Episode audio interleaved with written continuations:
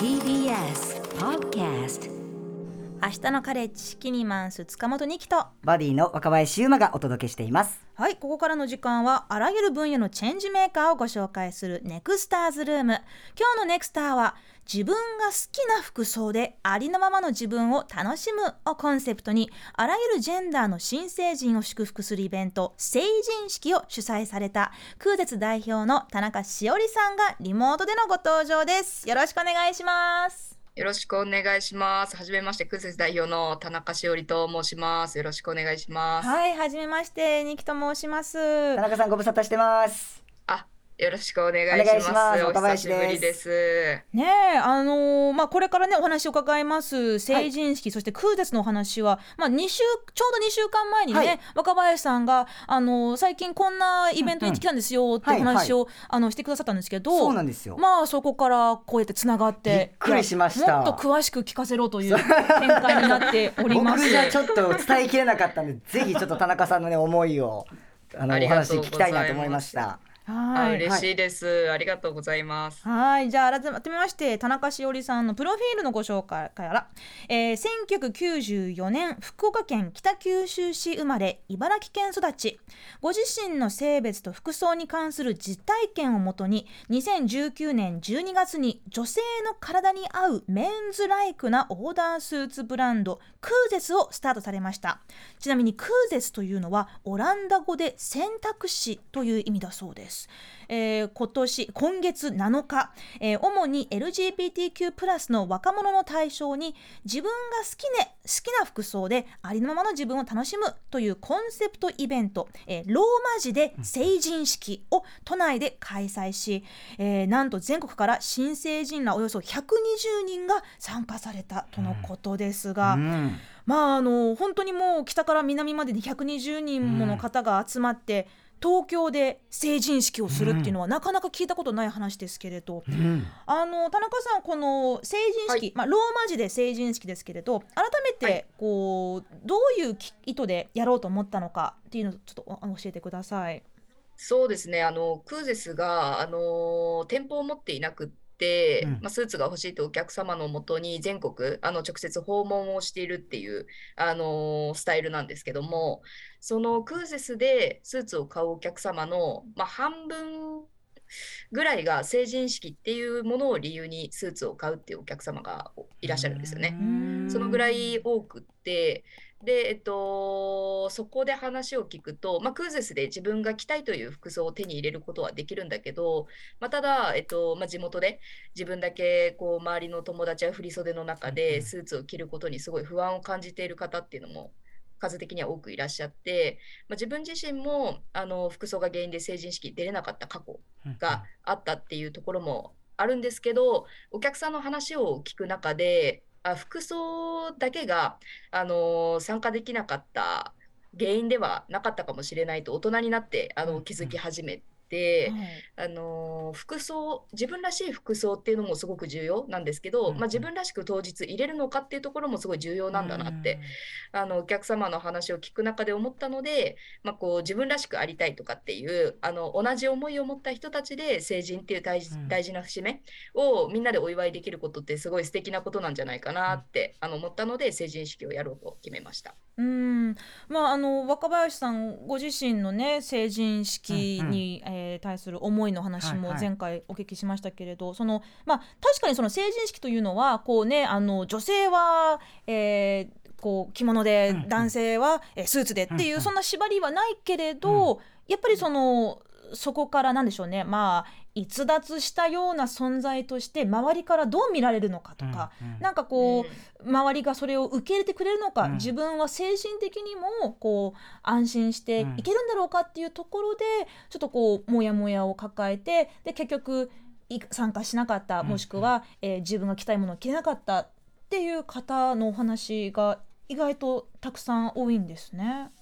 そうですね。服装やっぱりこう決まりはないもののうんうん。周りの友達はもう半分以上が振り袖を着るとうん。言っている中で、えっとまあ、スーツじゃなくてもいいと思うんですよ。うんうん。あの私服でもいいとは思うんですけどなんかそれはそれで結構勇気のいることなのかなっていうふうに思ったりだとか、あとはこう親御さんからあの振り袖を着てほしいっていうこう、うん。あの思いとかもこう全部考えると自分の気持ちだけでこうスーツを着ることっていうことにすごく悩んでいる方っていうのはいらっしゃって、まあ、それだったらもう出ないっていう決断をする方も中には多くいらっしゃるかなっていう印象です。もう好き嫌いとかの問題以前にアイデンティティに関わることですもんね。そうなんですしかもプラスアルファやっぱりその背後にいる自分の親とかうん友達のことを思うとやっぱりこう一歩踏み出しにくいっていうところは田中さんありますよね。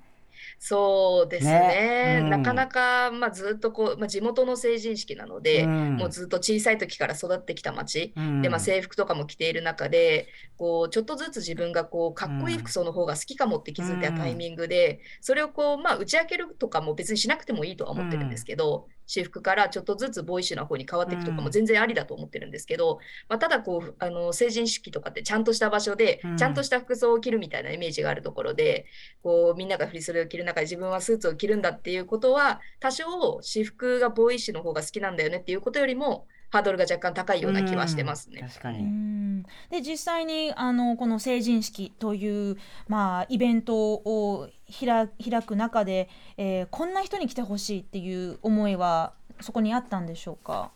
そうですね。まあ、やっぱりこう成人式自体、あのーそれぞれが出るこう理由ってあると思うんですけど、うん。まあ、もちろんその、あのー地元の友達に会うためとか、あのー節目だし、まあ、とりあえず行くものって思ってる方もいらっしゃるし、あとはまあ親御さんの、あのー思いを組んで、あうん。の振り袖姿見せてあげたいってうん。思って出る方もいらっしゃると思うんですけど、まあ、やっぱり一番はこう自分が着たい服装でこう自分らしく当日迎えたいって思ってる人に来ていただきたいなっていうところが率直な、あのー思いでしたね。うん。うん若林さんもね当日、はい。ちょっとおお手伝いされたはい、んですよね。そうサポーターとして、あうん。の参加させていただいていろいろあの恋愛トークとかね。恋愛トーク？そうなんですよ。成人式で恋愛トーク？成人式で。そうなんですよね。なんかあのあのいらっしゃる方からなんかどういうなんかことが気になりますかっていうのを田中さんがこうんううん。質問したところ、なんか恋愛に関してやっぱ悩んでる方っていうのがすごく多かったみたいで。それはそのうん。LGBTQ+ プラスの方々が、まあその多くの人たちは19歳とかうんうん。20歳20歳とか、はい。まあこれから大人になって社会に出てくっていう中で不安に思ってるテーマの一つってことですか？そうですね。なんか例えばこう、同性であの好きな相手が同性なんだけれども、まあ、友達っていう関係性を崩さないためにうん。告白しづらいとか、そうなんかそういうのって皆さんどうしてましたかっていうのをこう先輩方にちょっと聞いてみようみたいな感じのトークテーマだったんですけど。ど。うんはい。うん僕はもういかんせん恋愛経験まあ少ないもんで全くお役に立てず。あれ？いやいや、そんねなことないです。田中さんとなんで僕ここなんだって言いながら、はい、やらせてもらったんですけど。でもどうでしたか？その自分よりもちょっとあの、うんうんうん。若い人たちの相談とかお話はい。はい聞く中で、なんかちょっと何か自分のことと違うなって思うこととかありいましたやいや同じなんか僕は同じでした。ななんかやっぱり、うんあのーねなんかそういう時期ありますよね。なんかこう友達の関係を、だから相手の女の子は例えば僕だったらこう女性が恋愛対象なので、相手の女の子は男性が好きな異性愛者だから果たして自分の方に振り向いてくれるのかとか、うん。そういう悩みっていうのは、あうんあなんかあったなって思いながら聞いてましたねその話は。うん、そうですね。うん。田中さんこういうあのこの成人式というのはもう毎年成人式の時期あたりにこれから継続していくご予定ですか？そうですね。まあ、思いとしては、もちろん、こう、毎年やっていきたいなとは思いつつ、今回のイベント自体、なんかこう、クーゼスで、えっと、クーゼスの中にあるお金すべて出して、うんあのまあ、特にこう利益とかも求めてやってるイベントじゃなかったし、うんもう本当に私の思いだけでやったイベントだったので、まあ、なんせ金かかるみたいなところもあって、なんせ金かかるっていうのもあって、まあ、あのクーゼスがあのより今後あの皆さんにしていただいて、あのちょっとずつ大きくなっていったらもちろうん。んコンスタントにできるようになるのかなと思いながら、まあ、あの一応毎年やりたいという思いだけ今は持っています。そうかそうか。まあその場作りだけではなく、まあ、うん。服作りがねもともとクーゼスの、まあ、スタート地点だったと思うんですけれどこのオーダーメイドスーツですね、まあ、あの女性の体に合うメンズライクなオーダースーツブランドクーゼスということですけれどあの若林さんもね今日あのジャケットを着はいて、クーデスさんに作めってっいただいた。ちゃくちゃかっこいいの。ありがとうございます。ちょっとあのこだわりポイントどんなとこですか？こだわりポイントは僕完全に裏地ですね。これ YouTube の方しかちょっと見えないかもしれないですけど裏地がすっごい可愛くて。あのシルバーでね、そうなんあのストライプが入ってるかっこいい裏地。はい。あとあの名前もねちょっと入れてくださってたりとか。本当だ。ローマ字でユーマって書いてある。はい、ユーマってはいあとボタンとかもねすごいこう田中さんにいろいろ教えてもらって、うんこういうボタンが合うんじゃないかとかめちゃくちゃ親身になって話を聞いてくださってはい。はい作っていただいたのでもうめちゃくちゃテンション上がってますね。ね。あの田中さんこのクーゼスというブランドを作ろうと思ったのはご自身の実体験がベースにあるってことですけど、ちょっとそこを教えてもらってもいいですか？はい。あの、それこそ私がその成人式っていうものを、えっと、考え始めた時に、まあ、それが高校生の時だったんですけど、うんうん周りの友達がこう髪を伸ばそうって、あの成人式のために今から髪を伸ばそうかなとかって話している中で、こういよいよ、あ自分も成人式の年なんだなと、もうすぐ。ってなった時に、まあ、自分は何を着て出るのかなって想像すると、まあ、周りは振り袖と言っている。まあ、でも自分は振り袖絶対着たくないみたいな。うんあのーすそのぐらいから、そのぐらいからというか、まあ、ちょっと前からこうスカートが苦手だったりとか、うん。もともと女の子らしい格好よりかっこいい服装が好きとかっていう、まあ、自分の好きなものもはっきりしていたので、あの絶対出るならスーツがいいなと思っていたんですけど、うん。あのーまあ、検索するにしてもなんて検索したらいいのかなっていううん。探したいんだけど、まあ、女性メンズスーツとかで調べたら出てくるんだろうかとか、うん。まあ、そういったこともありながら検索すると、えーとまあ、某スーツ屋さんでこうメンズスーツ欲しいって言ったら、えーとまあ、サイズは合わないかもしれないけど近いものは買えるかもみたいな、うん。こう知恵袋みたいな子が出てきたんですよね。あの地元でスーツ屋さんって家の近くにあったんですけど、うん。そこにはこう知ってる友達のお父さんが働いていたりとか、うん。知り合いが働いていて、もともともう普通に女の子として、あのー生きてきた街で、こう自分がメンズスーツを欲しいと言った時のこう反応だったりとか、うん。店員さんの反応とかをちょっと考えてしまったんですよね。うん。そうなった時に、えーと、相手はどのような顔をして、こう、気まずさみたいなところを、あの、私にこう、なんだろうな、気まずさをこちらが感じ取ってしまうことも気まずいし、うん。なんかそういうことを想像すると、まあ、その時って店舗に行く勇気がなかったんですよね。なので、もうその時点で私は成人式諦めていて、うん。で、そこから上京して、えー、20何歳かになった時に初めて友達の結婚式に呼ばれて、うん。また改めてスーツを探すっていう機会が訪れるんですけど、その時も高校生の時の情報と全く更新はされていなくって、うん。あの某スーツ屋さんに行けば買えるよみたいな、この情報しかもなかったんですよね。なのでままだまだ私はこう店舗に行って店員さんにどう思われてしまうのかなっていうこうすごくこう周りの目を気にして生きていたので、その時は上下別々のものでなんかちょっとセットアップっぽくなるようなものを買って参加していたんですけど、そこからこう初めての結婚式ですごいめでたいって気持ちとこれから服装こういう感じでずっと悩んでいくのかなっていう複雑な、こう不安な気持ちと当日すごい複雑な気持ちで結婚式参加していて。うんで、私の周りには全くこう同じ悩みを持ってる友達が複数にいたんですよね。うんスーツどうやって探してるみたいな。で、私の周りでこれだけ同じ悩みを持ってる人がいるなら、こう果たして全国にはどのぐらいの人が服装で何かを諦めてきているんだろうなとかってすごく思い始めて、18歳の時の私って高校生の時の私は東京に出たらあるかなとか誰かがきっとやってくれるだろうとかきっとあのどこかにあるって思いながら生きてたんですけどこれはもう、まあ、自分のためにもあの始めようっていうところが結構きっかけになりましたね。うーんじゃあもう自分でやるしかないんだというところに至ったということですよね、そこから。そうですね、もうこれは待っても変わらないなっていうところと、あとはそうですね、もう一番最初は、まあ、誰かのためにというよりかは、本当にもう自分のためにと思ってクイズ立ち上げたのが、うんあの理由ですね。はいそれまで全く服飾関係のお仕事とか勉強もされてこなかったっていうふうに伺ってますけれどもう完全ど素人でどうやってスーツブランドを立ち上げたんですか？そうなんですよね。全く服飾の知識がなく、まあ、ただただこうすごい安易な考えだったんですよね、当初。あのメンズスーツを小さくしてくれたらいいのにみたいな。うんなので、えっと、工場にひたすら電話をかけて、そういうものって作れないんでしょうかみたいな。そうしたら、うんまあ、なんかこう、こうメンズスーツを小さくって、具体的に何をどうしたいのみたいなところをうん、やっぱり専門用語で問われるうんので、それがちょっとはっきり答えられなくて、結構もうずっと切られまくってたんですよね。へはい。まあ、ただ、もう何十件もかけた先に、はい。えー、と一人の人が、えーと、あなたはなんでそれをやりたいと思うのって、うん。あの言ってくれた人がいて、はい。で、まあ、私って、まあ、きっと LGBT の、まあ、ここにきっと該当するんだと思うんですけど、みたいな。で、LGBT って人でこのぐらいいて、まあ、ただこれを買いたいと思う人は LGBT だけじゃないけど、うん。ーはいなんかこう、で、この世の中で今検索したら欲しいものなんていくらでも探せるのに、うんこれだけは高校生の時からもう何もないんですうんみたいなことをずっと言ってたら、いや、それは大変だねみたいな。一緒にじゃあ頑張ろうみたいなので今その人が、その工場が今取引してる工場うわ。工場長かっこいいそうでもそうなんです。何十件も断られながらよく心折れなかったですね。もともと私あのコールセンターで働いてて、めちゃくちゃあの鬼畜なあのーもうあのすごいメンタル強かったんですよ。はいはいはいはうんい。察します。うんはい、なんかもうちょっとでも切られようが、うんもう全然へこたれず、さすがすぎる。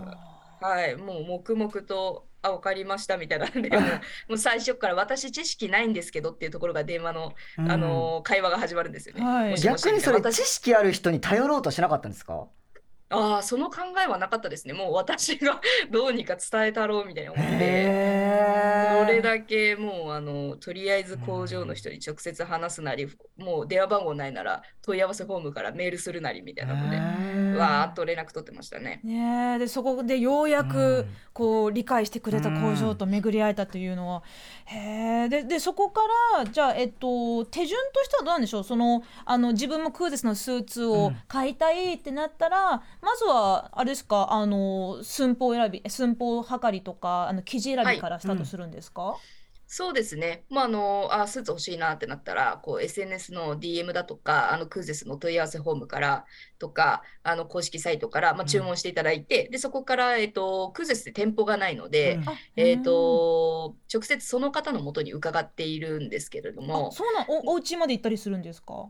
もう希望場所があればそこまで行ってるんですけど、うんまあ、基本的にはその方が住んでる、えー地域の主要駅まで行っていて、うんで、こちらで会議室手配して、えー、とそこで採寸とかデザイン決めとかするので、うんまあ、まずはその訪問、その人の都合がいい日を聞いて、こちらがいつ行くかみたいなところを相談するところから始まります。出張するんですね。そうですね、全国回ってます。へうえ。んでそこからいろんな生地選びとかあと、はい。まあ、それやっぱりこうあのまあなんでしょうこう女性の体ということですけれど特にこうジェンダーとかセクシュアリティ関係なくそれこそ LGBTQ も関係なくあの、はい。まあ、メンズスーツというね、まあうん。そのい世間一般的な体ではない人のために、はい。カチッとかっこいいメンズスーツということですから、いろんいろんなかお客さんがいらっしゃると思いますけど。そうですね、もうあの LGBT, LGBT 専用のこうブランドっていうわけでは全然なくって、うん。本当にもう単純にかっこいいスーツ着たいよって思ってくれる方が買ってくれたらいいというふうに思っていて、まあ、ただオーダーなので、もちろんその方が欲しいような形を希望に沿ってすあうん。の作ることは、えっと、やっているんですけど、まあ、主に何が違うかっていうと、この体のラインを強調しないような、こううん。逆にウエスト絞らないだとか、着丈は長めにとか、なんかこう、そういうところは、えっと、重点置いてますね。はい。うーん。やっぱり体のラインとかねこう気になったりとかするので特にスーツとかってそういうのが見えやすいじゃないですか、はその点すごくねやっぱ気を使ってくくらくださっているので、うん。すごいあのいいなと思います。若林さんもね、今日みたいにこのクーゼスのスーツを着ると、はい。どんなスイッチが入るんですか？いやなんかね僕初めてあの田中さんにスーツを作っていただいた時に初めて出来上がってきた時に本当に涙出るぐらい嬉しかったんですよ。なんかそれまではふあの普通の市販のスーツそうなんです。一番そう多分田中さんと同じで、もう市販のあるメンズスーツ屋さんとかメンズスーツから一番小さいやつ、うん。まあ、これが一番ちっちゃいとかそういうのから選んでたんですけど、うん。やっぱりどっか着られてて、うん。でやっぱもうなんかたかが服じゃんって思われるかもしれないんですけどやっぱり自分が着たかったメンズスーツで自分の体に合ったものを着た時の喜びっていうのは今でも結構湧き上がるぐらい覚えてるので、うん。なんか本当になんか悩んでる方とかいたらぜひ一回田中さんとかねそのクーゼさんに相談してみてほしいなっていうのは思いますね。ねもうその服選びのところからうん。もうなんか、